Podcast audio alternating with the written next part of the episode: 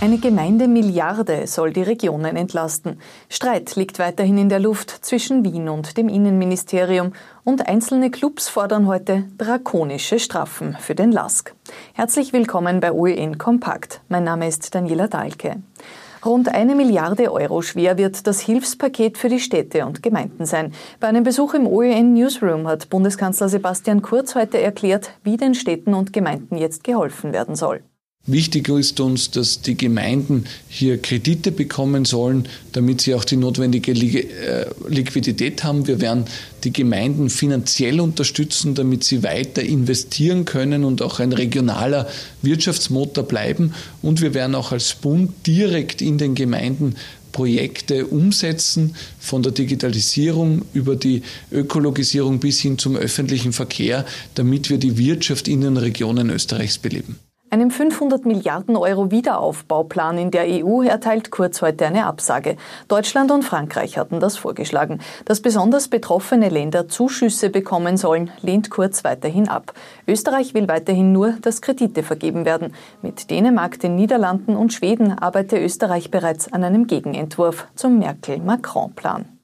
Hitzig bleibt die Debatte um einen Corona-Cluster in Wien. Die Fronten zwischen der ÖVP-Regierung und der SPÖ geführten Stadt verhärten sich. Innenminister Karl Nehammer hat heute noch einmal nachgelegt. Wien soll sich von der Polizei helfen lassen, die Quarantäne zu kontrollieren und Neuinfektionen unter Kontrolle zu halten. Das heißt, es braucht ja ein Zusammenwirken aller. Deshalb mein Hilfsangebot, wenn man genau diese Tabelle sieht, dieses Kreisdiagramm sieht, ist es absurd davon zu sprechen, dass es hier um Wahlkampfgedöse geht. Wenn ich 60 Prozent der Neuinfektionen habe in Wien, dann braucht es jetzt eben hier den Schulterschluss. Verärgert ist Bürgermeister Michael Ludwig über die Aussagen. Er erwarte sich einen Ordnungsruf des Bundeskanzlers für Nehammer.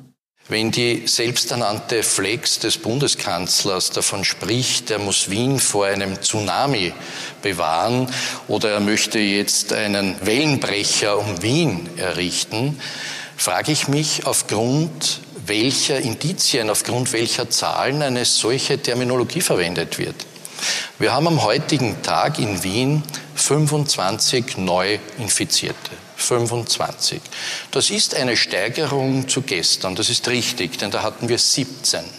17 ausgesprochen, in einer Stadt mit fast zwei Millionen Einwohnerinnen und Einwohnern. Und ich brauche jetzt nicht extra betonen, dass wir da im internationalen Vergleich mit Millionenstädten sehr, sehr gut liegen. Ich erwarte mir da vom Bundeskanzler, dass da eingegriffen wird, denn wir wollen uns das in Wien nicht gefallen lassen. Gesundheitsminister Rudi Anschober will den Streit jetzt schlichten. Er lädt das Innenministerium zur nächsten gemeinsamen Arbeitssitzung ein, bei der auch Vertreter Wiens mit am Tisch sitzen.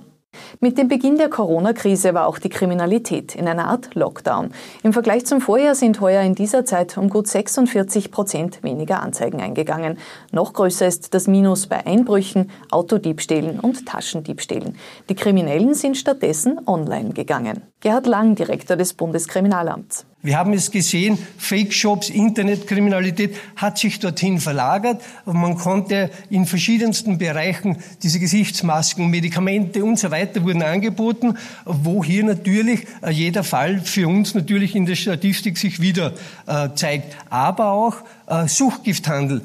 Nachdem Suchtgifthandel nicht möglich war auf der Straße, hat es natürlich hier im Darknet Verschiebungen gegeben.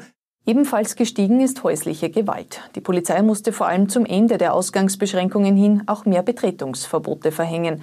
32.000 Anzeigen hat es außerdem wegen Verstößen gegen die Covid-19-Verordnungen gegeben. Eine Art Mini-Schengen soll zwischen Österreich, Tschechien, der Slowakei und Ungarn entstehen. Diese vier Nachbarländer wollen die Grenzen in etwa vier Wochen gemeinsam öffnen. Mitte Juni soll zwischen den Nachbarn wieder eine Reisefreiheit wie vor Corona bestehen.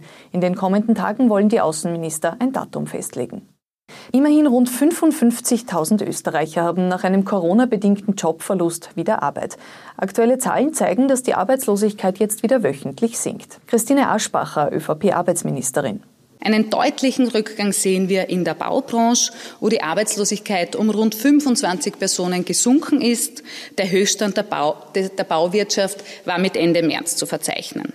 Im Handel sehen wir erst einen leichten Rückgang, hier aber wird die Kurzarbeit noch stärker in Anspruch genommen.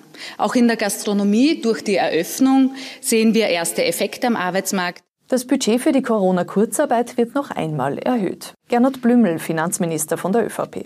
Wir werden daher die Mittel für die Kurzarbeit, die ja bisher schon bei ca. 10 Milliarden Euro gelegen sind, auf eine Summe von 12 Milliarden Euro aufstocken. Und auch wenn die Antragszahlen zurückgehen, äh, mit dem derzeitigen Antragsvolumen äh, könnten wir die neu eintreffenden Anträge nicht mehr bewilligen und daher haben wir uns zu diesem Schritt entschieden. Als Idealbesetzung kompetente Krisenmanagerin und hervorragend vernetzte Expertin wird die neue Kulturstaatssekretärin der Grünen, Andrea Mayer, heute gelobt. Die Niederösterreicherin, die zuletzt für Bundespräsident Alexander van der Bellen gearbeitet hat, bekommt als Nachfolge von Ulrike Lunacek viele Vorschusslorbeeren. Ich danke für das Vertrauen, dass ich es kann und ich kann nur versichern, dir, der ganzen Bundesregierung, den Kunstschaffenden, den Kunstmanagern und allen, die in dem Bereich tätig sind, ich werde mein Bestes geben. Sagt Andrea Mayer, die designierte Kulturstaatssekretärin, heute bei ihrer Präsentation. Mayer wird als erste und wichtigste Aufgabe finanzielle Hilfen für die krisengebeutelte Kulturszene verhandeln müssen. Diese Woche sollen noch erste Gespräche stattfinden.